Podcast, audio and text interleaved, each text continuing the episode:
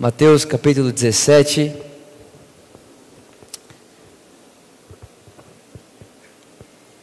Eu quero falar com você hoje sobre uma, uma realidade, uma verdade que está no meu coração e eu tenho pensado muito mesmo sobre isso.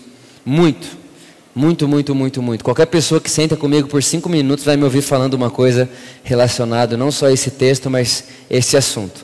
Vamos ler. Mateus 17, verso 1. Passados seis dias, Jesus tomou consigo Pedro, Tiago e João, irmão de Tiago, e os levou em particular a um alto monte. Verso 2. Ali ele foi transfigurado na presença deles. Sua face resplandeceu como o sol, e suas vestes tornaram-se brancas como a luz. Verso 3. De repente surgiram à sua frente Moisés e Elias É muito bom. Conversando com Jesus. Verso 4. Expressando-se Pedro, disse a Jesus: Senhor, é bom estarmos aqui. Irmão, de verdade, quem não queria estar lá nessa conversa? Imagina você ver Jesus, Moisés e Elias conversando.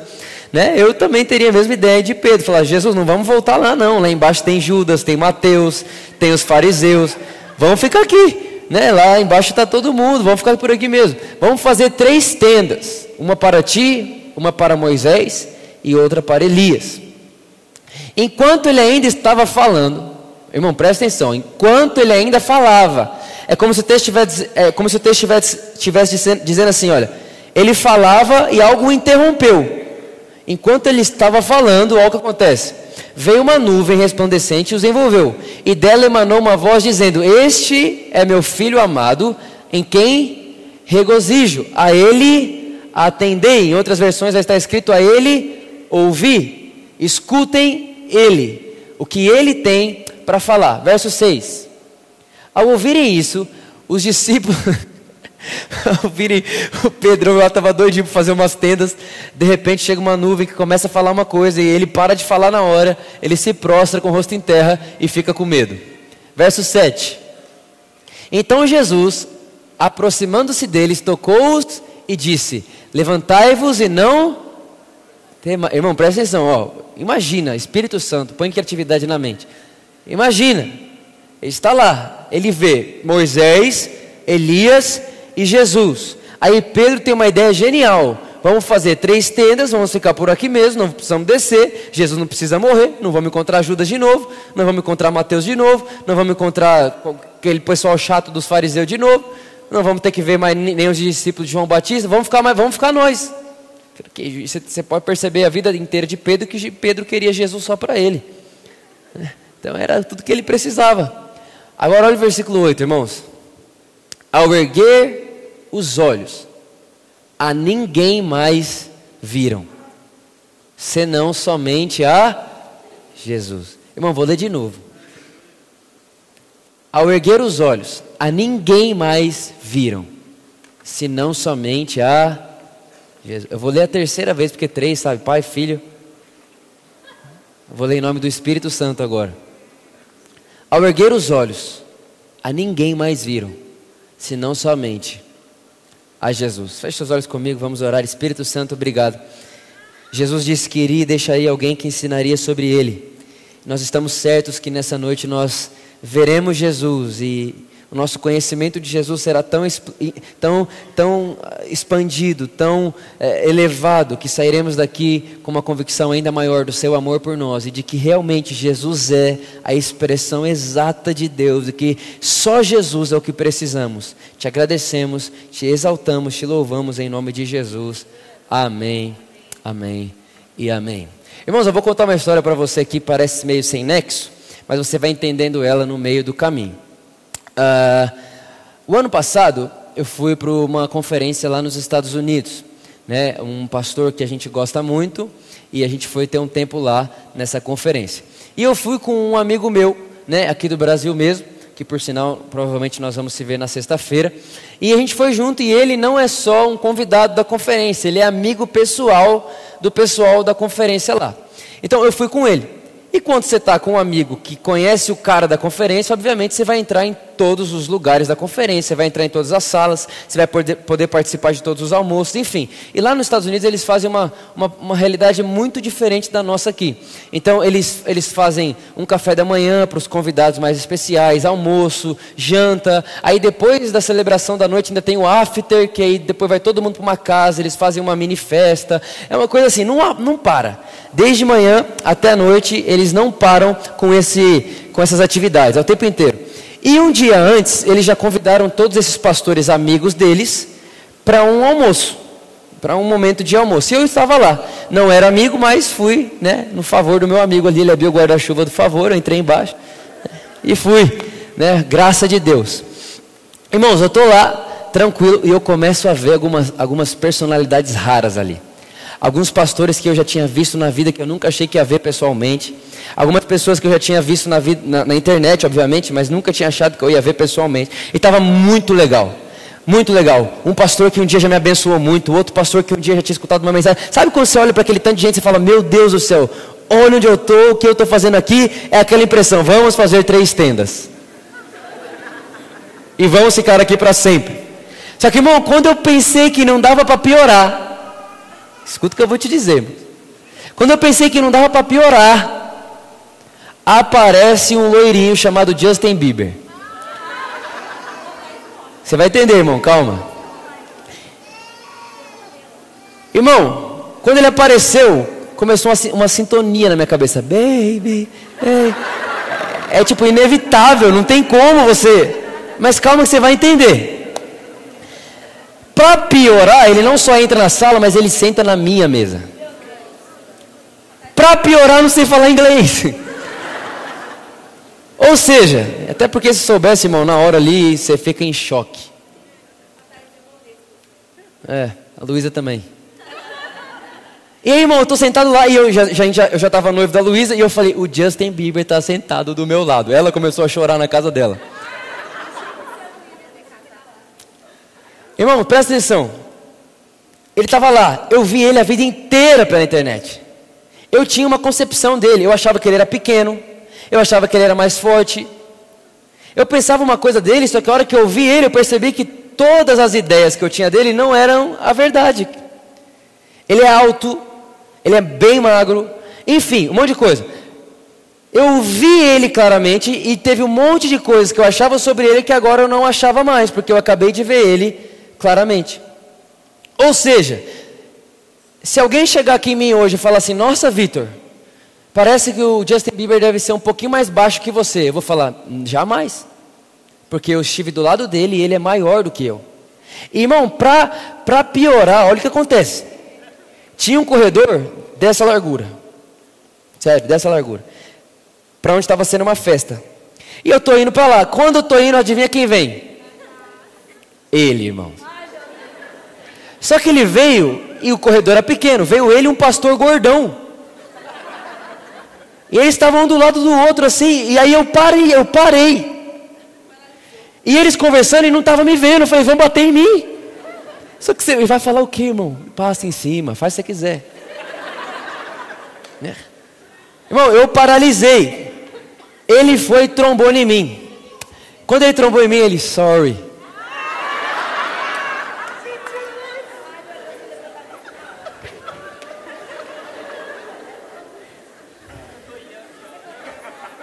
Irmão, você não está entendendo. Já estava bom, não estava? Mas vai piorar. Chegou o último dia da conferência, de noite. Estava um mover de Deus. Um pastor maravilhoso. Ele, irmão, ele destruiu tudo. Eu não entendo, eu não sei falar muito bem inglês, mas ouvir a mensagem eu consigo entender. Ele destruiu tudo, irmãos. Eu estava na primeira fileira, tinha hora que eu não entendia, não. O pessoal levantava, levantava junto, né? Você fala assim, meu Deus céu, vou ficar sentado sozinho que eu não vou. Vou contar para todo mundo aqui que eu não estou entendendo. Não, é isso aí, that's it. Né? Preach. Faz qualquer coisa e está tudo certo. Irmão, de repente, começou a mover de Deus na conferência. Adivinha quem veio aqui, ó? Ele. Quase que eu falei, meu, você quer uma foto? né? Aí presta atenção, irmão, você vai entender onde eu vou chegar aqui, você vai ver que isso aqui tem tudo a ver com o que nós acabamos de ler. E aí, nesse mover do Espírito, na minha cabeça, irmão, não tem, é, é, é complicado. Ele começou a orar em línguas. Atrás de mim. Só que, irmão, infelizmente, ele orava em línguas, era a mesma voz que cantava Sorry. Sabe o que eu fiz? Eu falei, já sei o que eu vou fazer. Eu vou fingir que eu vou fazer um vídeo de todo mundo. E vou filmar ele. Irmão, ele estava aqui, eu falei, vou filmar ele orando em línguas. E depois dá até para dar uma vendida nesse vídeo, né, irmão? Irmão, comecei a filmar. Ele orando, a hora que eu estou chegando perto dele, ele abre o olho e olha assim, ó. E a vergonha que eu fiquei. Virei, fingi que nada aconteceu. Pus o celular no bolso, né? Chacatarabala, né? O que, que eu estou querendo dizer para você? Eu tive pouquíssimos, obviamente foram uns seis encontros com a pessoa dele. Foram poucos, mas suficientes para saber que ele é mais alto do que eu, ele é magro, ele tem algumas características, não vou ficar falando aqui, né, irmão? Não pega bem, eu sou casado, né? Mas tudo. Então tem coisa que, eu, que você vai, se, que alguém, se alguém vier falar dele para mim, eu vou falar assim, não, mas ele não é assim, ele é diferente. Ele, por quê? Porque eu vi ele não pela internet, eu vi ele pessoalmente. O que, que eu estou querendo dizer para vocês, irmãos? Toda vez que a gente pensa em Deus pela internet, sem entender que um dia ele apareceu fisicamente, a gente provavelmente vai errar a altura dele. A gente provavelmente vai errar o tamanho dele. E provavelmente a gente vai errar a maneira dele andar e se portar. Irmão, eu vi ele andando, ele, ele anda de um jeito diferente. Você está entendendo o que eu estou querendo dizer para você? Quando você só tem uma sombra, é impossível você acertar os detalhes. Impossível. Por isso, irmãos, nós nunca vamos negar que toda a Escritura é inspirada por Deus, mas mais do que inspiração, Jesus é expressão exata. Jesus não é a inspiração de Deus. Jesus não é Deus inspirado. Jesus não é uma sombra de Deus. Jesus não é ah, um, um desenho mais ou menos de Deus. Eu acho que ele é mais ou menos assim. Não, irmãos. Jesus é a expressão exata. E se nós queremos ter exatidão daquilo que pensamos sobre Deus, nós não temos que ver o que foi inspirado. Nós temos que ver o que é exato. É por isso que tem gente que vai vir para você e vai falar assim: ah, não, mas eu vi no vídeo isso, isso, isso, isso. eu vi na Bíblia isso, isso, isso, ah, eu vi isso, isso, isso, isso. Aí você vai falar assim: não, mas eu vi a realidade. E a realidade é Cristo. E depois que eu vi a realidade, essa sombra não me engana mais. Eu já não tenho mais crise com a sombra. Eu já não tenho mais. Irmão, eu posso ler toda a Bíblia, eu posso ler a coisa mais absurda que existe. Eu não tenho crise com sombras. Por quê? Porque eu vi a realidade. Quem é a realidade? Cristo Jesus. E depois de ver a realidade, irmão, acabou. Irmão, Jesus, eu, eu, eu, eu, eu, ai meu Deus, eu creio tão profundamente que só Jesus é suficiente. Só Jesus. Só Jesus que infelizmente, irmãos, ao olhar para a igreja hoje, se rasgar, se sumisse todas as Bíblias da igreja hoje, era difícil as pessoas continuarem vivendo o Evangelho. Na verdade, talvez ajudaria. Porque é tanto biblicista, é tanto conhecimento, é tanta letra, é tanta coisa, é tanto versículo, é tanta coisa, é tanta informação, é tanta coisa que a gente esquece que tudo sem Cristo é uma sombra e nós não vivemos de sombra vivemos a realidade. Irmão, agora presta atenção nesse texto que a gente acabou de ler. Ele é um absurdo. Jesus chama Pedro, Tiago e João. Eles estão lá. De repente a Bíblia diz que o rosto de Jesus vira como o sol. E que as roupas de Jesus começam a brilhar. E que mais do que isso aparece Moisés e Elias. O que é Moisés e Elias, irmãos? Elias, o maior dos profetas. Moisés, representante da lei. Sim ou não?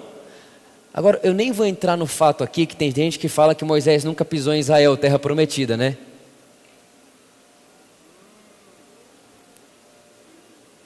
Quem disse que não? Onde Jesus estava ali? Mas ok, deixa para lá. Os biblicistas vão ter que engolir essa e eles que lutem. Mas Moisés pisou lá assim. Enfim. Jesus, Moisés e Elias, os três, aparecem e começam a conversar. Enquanto eles conversavam, nada acontecia.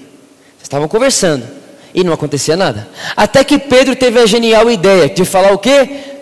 Jesus, vamos fazer três tendas: uma para você, uma para Moisés e uma para Elias. O que, que Pedro estava dizendo? Jesus, vamos pegar vocês que, que são três homens de Deus e vamos fazer uma casinha para cada um.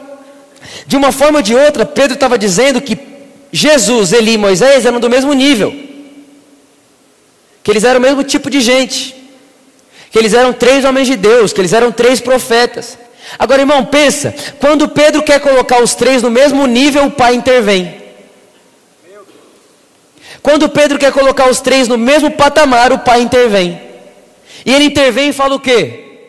Esse é o meu filho amado. Ele vai dizer mais, irmãos. Ele fala: Esse é meu filho em quem eu tenho prazer. A ele vocês vão ouvir.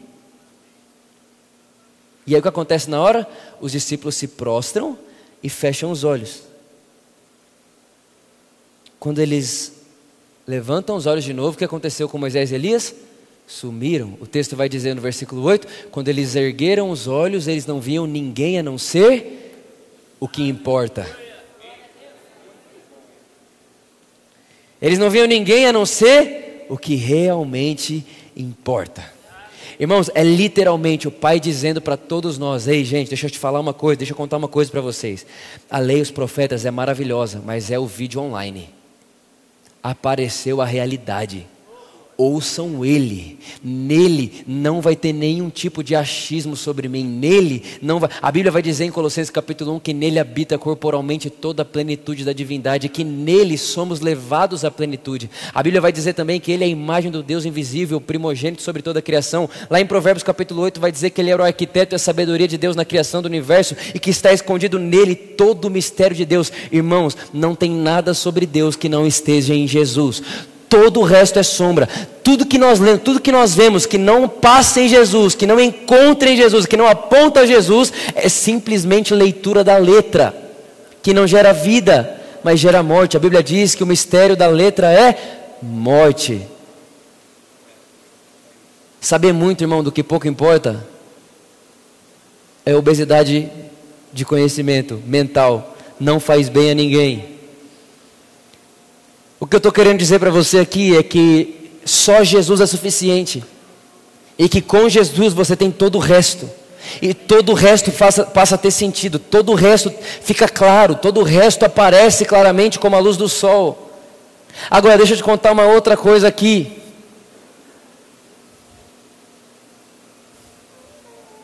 Pedro, Tiago e João. Três discípulos de Jesus. Qual que é o primeiro? Pedro. Qual que é o segundo? Qual que é o terceiro? João. Você acha que Jesus levou os três à toa? Hã? Não. Vamos para o significado dos nomes dos três. Primeiro, Pedro. Sabe o que significa Pedro? Pedra. Quando você pensa em pedra, você pensa em quê? Lei. Pedro, qual que é o próximo? Tiago. Sabe o que significa Tiago? O suplantador, aquele que substitui. Então, Pedro, pedra. Tiago, o suplantador, suplantador, aquele que substitui. E João, o que significa João? Aquilo que é de graça. Ou seja, vai Jesus para o Monte da Transfiguração, aparece Moisés e Elias, o pai diz: ouçam o filho, e dentro do nome de Pedro, Tiago e João, já estava o recado que o pai estava querendo dar. Qual era o recado? Eu vou pegar aquilo que foi escrito em pedra e substituir por aquilo que é de graça.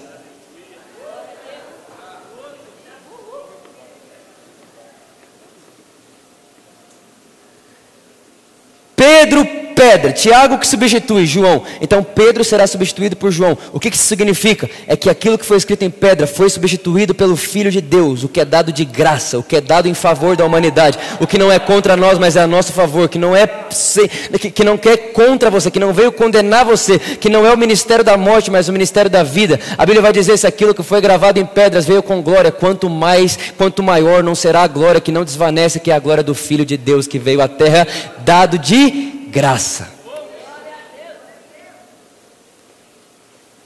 Isso é o cenário do que está acontecendo aqui. O Pai fazendo uma substituição daquilo que não vai ser mais uma realidade. Não vai ser mais. Irmão, nós vamos começar de domingo aqui na igreja uma série só falar sobre a lei. Só falar sobre a lei, por que a lei apareceu, a lei era a vontade de Deus ou não é, e comprovar e mostrar para todos vocês que a lei caducou completamente. Não existe mais lei, a Bíblia diz: aqueles que vivem no Espírito não estão mais subjugados à lei. A Bíblia diz em Romanos capítulo 7 que nós morremos para a lei. Ah, não, Vitor, mas nós morremos para a lei judaica, irmãos. Não, nós não morremos para a lei judaica, nós morremos para qualquer tipo de lei. Porque o projeto da lei é gerar obras, nós não vivemos de obras, nós vivemos de frutos. Nós vamos fazer uma série aqui só para mostrar isso para vocês. Mas nesse primeiro momento eu preciso que a gente entenda que o Pai silenciou a lei e os profetas. Até porque Jesus disse que a lei e os profetas profetizaram até quem? João. Que João? Batista. Ou seja, quem vai quem pautar sua vida na lei e nos profetas vai viver até onde? João Batista. Ou seja, viver debaixo da lei dos profetas é ter um teto. Que teto? João Batista. Não sei você, mas eu não quero esse teto. Eu quero Jesus. Só Jesus. E só Jesus e mais nada. Está entendendo o que eu estou falando, sim ou não? Agora vamos lá, para Lucas capítulo 25, verso 13. Lucas capítulo 25, verso de número 13.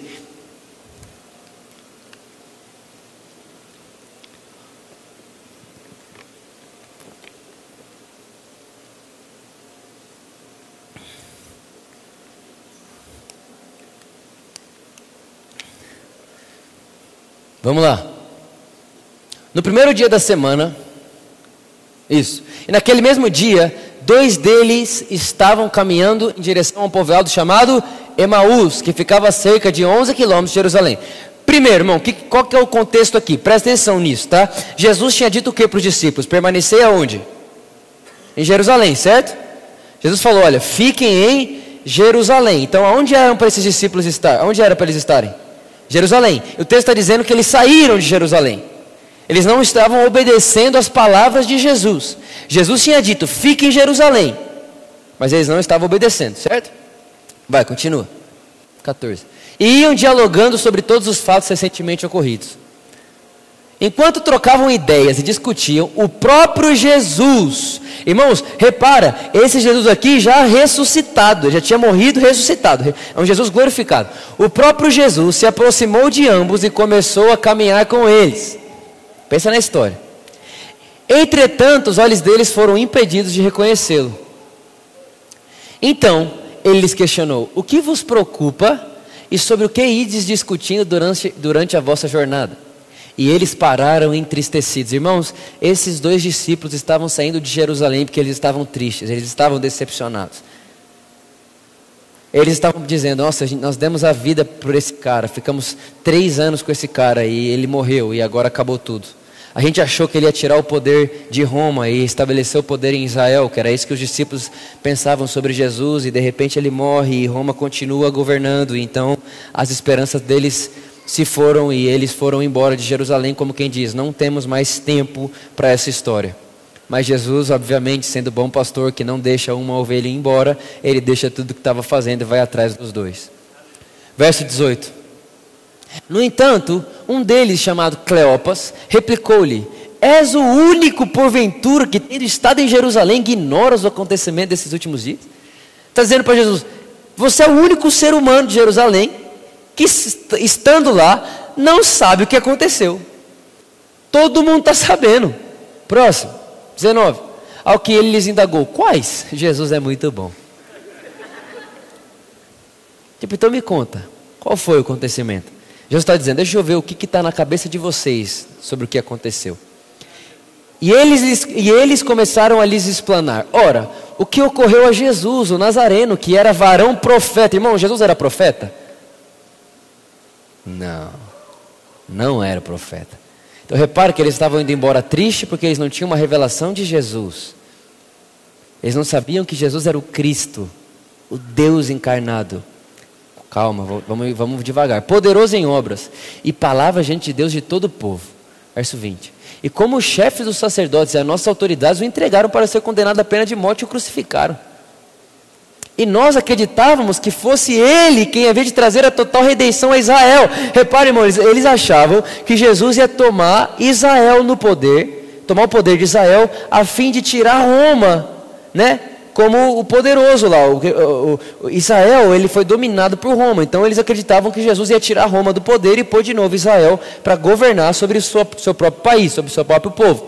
Mas hoje já é o terceiro dia desde que tudo isso aconteceu. Verso 22.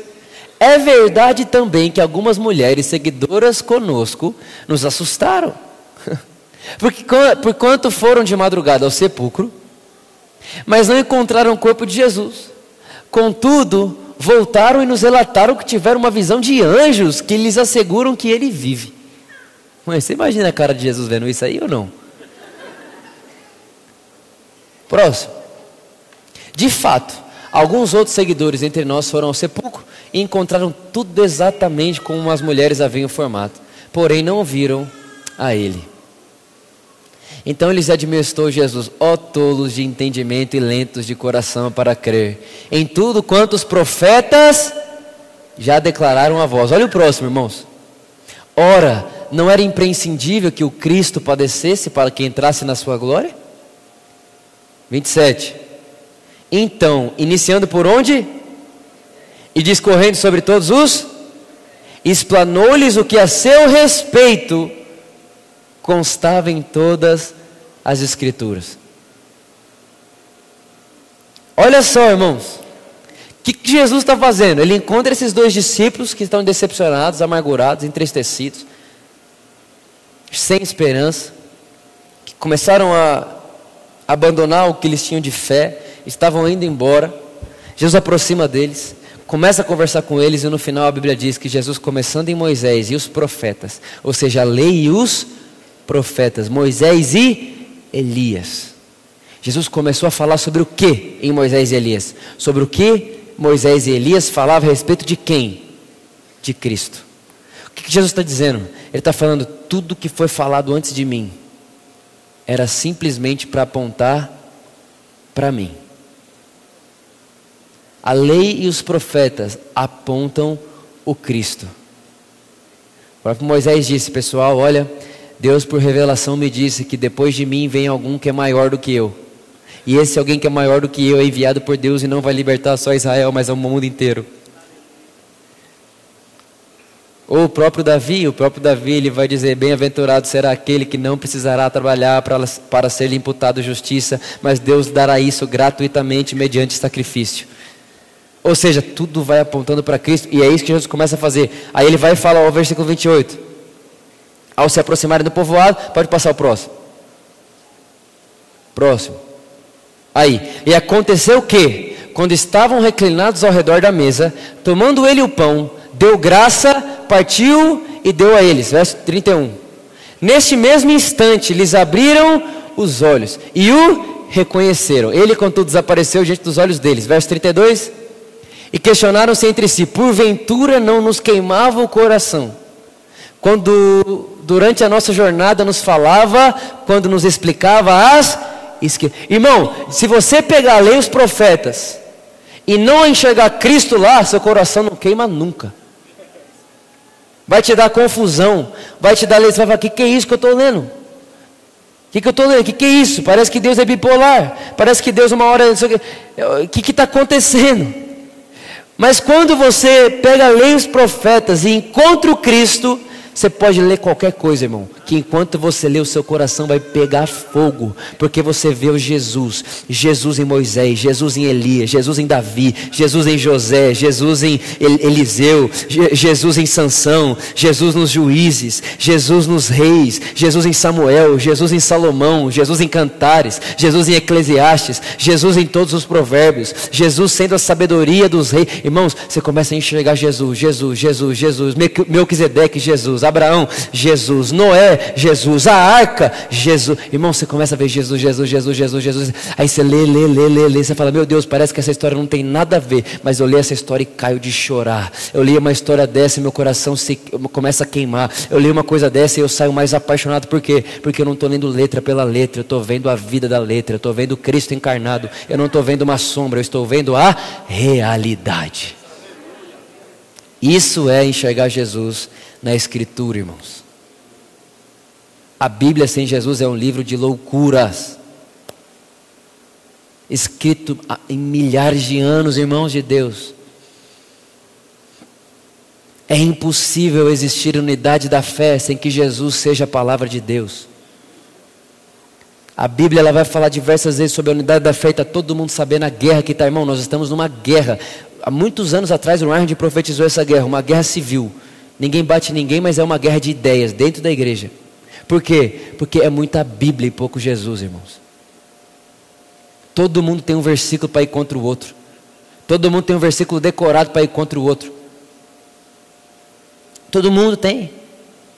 Só que se Jesus é a palavra de Deus, a chave hermenêutica para interpretar qualquer coisa, aí acabou a guerra, irmão.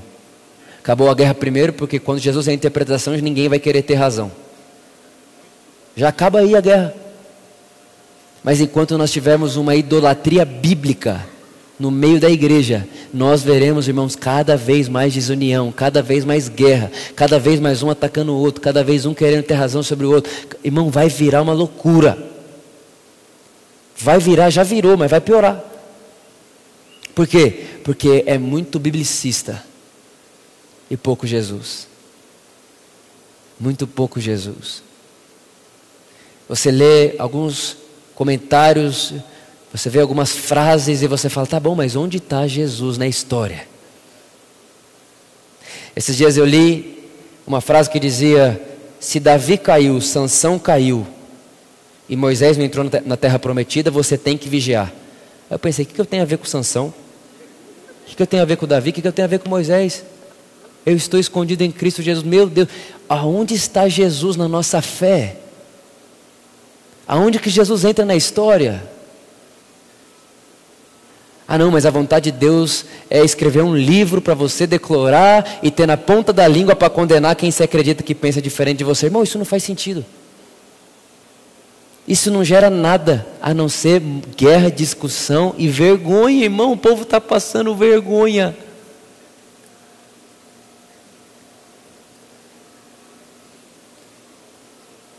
Quem está entendendo o que eu estou falando aqui? Está um silêncio mórbido nessa igreja. Jesus é a palavra de Deus, irmãos. Passo próximo, 33. E na mesma hora levantaram e fizeram o quê? Retornaram para Jerusalém. Deixa eu te contar, olha para cá. Esses caras eram judeus, eles sabiam muito das Escrituras. Escuta o que eu vou falar, irmão, agora. Presta atenção. Eles sabiam muito da Escritura. Eles eram judeus, conhecedores da lei, conhecedores dos profetas. Eles sabiam tudo, mas eles não tinham percebido que, que ele, o que eles achavam que era um profeta, na verdade era o Cristo que a lei e os profetas profetizaram. E por saberem muito, muito da lei dos profetas, saber muito disso não impediu eles de desanimar, de serem desencorajados e de ficarem sem esperança, irmãos. Eles sabiam disso tudo, mas eles vão embora de Jerusalém. Por quê? Porque decepcionaram. Por quê? Porque decepcionaram? Porque tinha muita letra, era muita informação, era muito achismo, era, era muito igual achávamos que Jesus ia tirar, porque as profecias dizem que ele vai vir, vai, vai, vai, vai libertar o povo, mas não entenderam o que falava sobre o Cristo, que não ia libertar Israel, mas ia libertar a humanidade. E aí você pensa, irmão, sabia tudo isso, mas tudo que sabia não foi capaz de manter eles debaixo da palavra de Jesus, que é fica em Jerusalém. Aí vem Jesus. Quando vem Jesus, Jesus mostra para eles que o Velho Testamento, a lei dos profetas, é sobre o Cristo. Quando eles veem isso, meu Deus, a lei e os profetas sobre o Cristo, o coração deles começaram a queimar. O coração deles começaram a queimar. E o texto diz que quando eles reconhecem Jesus, o que eles fazem no mesmo instante? Desistem de ir embora e voltam para o lugar onde eles não deveriam ter saído. Por quê, irmãos? Porque quando você entende que o todo é sobre Jesus, você não sai de Jerusalém. Você não sai debaixo da palavra de Deus. Você não sai. Não, não, não é porque você não sai porque você não pode, você não sai porque você não quer. Você não sai porque, porque você fica encantado, você está apaixonado pelo que está vendo, seu coração está queimando, você está em chama, você está com desejo de Deus, está com fome. Irmão, mas meu Deus, enquanto a gente olhar para ler os profetas e achar que a ler os profetas é uma coisa, Jesus é outra, irmãos,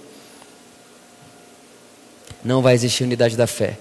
Porque desde que começou toda essa história de teologia, exegese, hermenêutica, tudo isso que é uma bênção, começaram as várias linhas teológicas, nenhuma concorda com a outra, que vai separando os irmãos. Um acredita no Calvino e outro Armínio. Eu tenho a compaixão disso, irmãos. Porque como pode você limitar sua fé a um homem que viveu há anos atrás? Nada mudou de lá para cá, ninguém pode crescer, ninguém pode progredir. Isso me dá compaixão. Compaixão.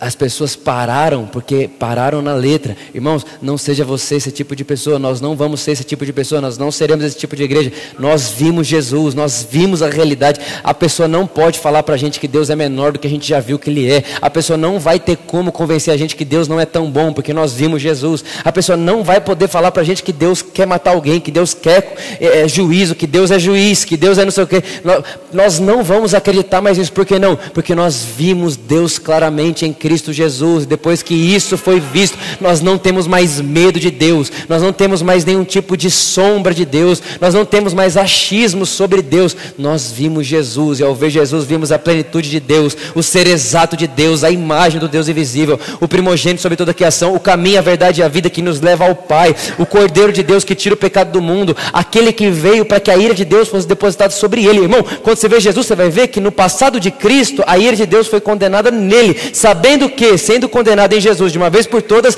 não sobrou ira em Deus. Nós não vivemos mais debaixo da ira de Deus. Nós não temos medo da ira de Deus. Hebreus capítulo 9, versículo 27 diz que a próxima vez que Jesus voltar para a terra, ele não vem para examinar pecados, mas vem para brindar a salvação dos filhos de Deus.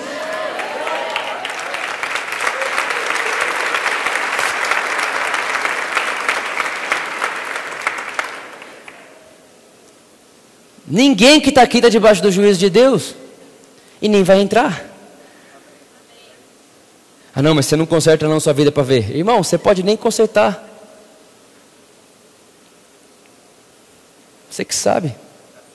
O câncer foi curado, é só você decidir viver sem ele. Eu falo câncer é o pecado, obviamente. Deus fez, irmãos. Mas enquanto a gente fica esperando algo novo de Deus, Deus faz algo novo, Deus vem de novo. A gente pega a oração de Davi, que é a oração de Davi. Se meu povo me chama pelo meu nome, se humilhar e orar, então virei e sararei a sua terra. Aí a gente começa a fazer isso para Deus sarar o Brasil, irmão. Tá, como que a gente pode achar que a oração não mudou depois que Jesus veio para a terra? Que a forma de olhar para Deus não mudou depois que Jesus veio para a terra? Irmão, não nos resta fazer nada a não ser pegar o que Jesus fez e usufruir usufruir e contar às pessoas as boas notícias do Evangelho. Ah, não, Vitor, mas vocês têm que pregar arrependimento. As pessoas têm que se arrepender, irmão. A Bíblia não diz que nós somos ministros do arrependimento. A Bíblia diz que nós somos ministros da reconciliação.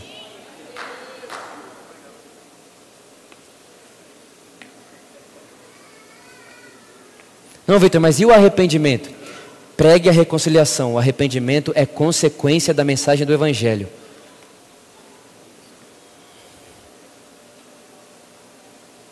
A perfeita vontade de Deus, irmãos, está na renovação de mente no Evangelho. A vontade de Deus você não vive, você experimenta por meio do Evangelho. É aqui, é as nossas crenças, nossa consciência. Por isso que se a gente limitar Jesus como mais uma página da nossa Bíblia e a Bíblia é um Deus, a gente vai viver em guerra o tempo inteiro contra os irmãos que pensam diferente, contra os pecadores. Não é essa a vida de Deus e nem a vida de Jesus. Quando ele vem para a terra, ele desmistifica tudo isso. A ponto de quem matou Jesus foi quem? Os fariseus. e os mestres da lei, o que sabia muito da lei dos profetas, mas não entenderam o Cristo lá no meio. Por isso, irmão, qualquer coisa que nós lemos, vemos, pensamos, meditamos, falamos, cantamos, tem que passar por Jesus. Tem que passar por Jesus. Afinal de contas, um dia Pedro quis fazer e colocar Pedro, Jesus, Elias e Moisés no mesmo patamar. E na hora, enquanto ele fazia isso, o pai não gostou. E ele entrou no meio e falou: Shh, Esse é o meu filho amado. Por muito tempo Deus nos falou por meio de profetas, mas agora Ele nos fala mediante o seu filho.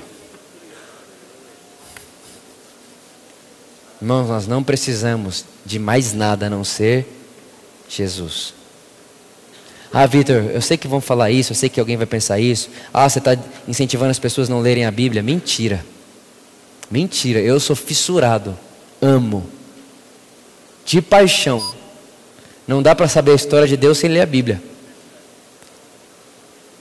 Mas a Bíblia é um livro da história do homem com Deus. A palavra de Deus aparece em Cristo Jesus. Ponto final. E aí, quando a palavra de Deus aparece, você olha para ele e sabe ler a história através do que você viu nele. Você viu o final da história e agora você pode ler o começo. Depois de entender o final, irmão, você pode ler o começo. Já percebeu? Se você vê um filme, se você enxergar os cinco últimos minutos do filme, você pega um filme e vê os últimos dez minutos. Faz isso um dia, faz um teste. Lê os últimos dez, vê os últimos dez minutos, depois volta para o começo. Você vai entender o filme inteiro, não vai? O tempo inteiro, porque você já viu o final. se você se dedicasse a conhecer o final da história, e aí depois o livro inteiro vai estar aberto diante dos seus olhos. Sem Jesus, irmãos, é loucura. Fala comigo, só Jesus. Fala só Jesus. Sem mais nada. Fique de pé comigo, vamos orar.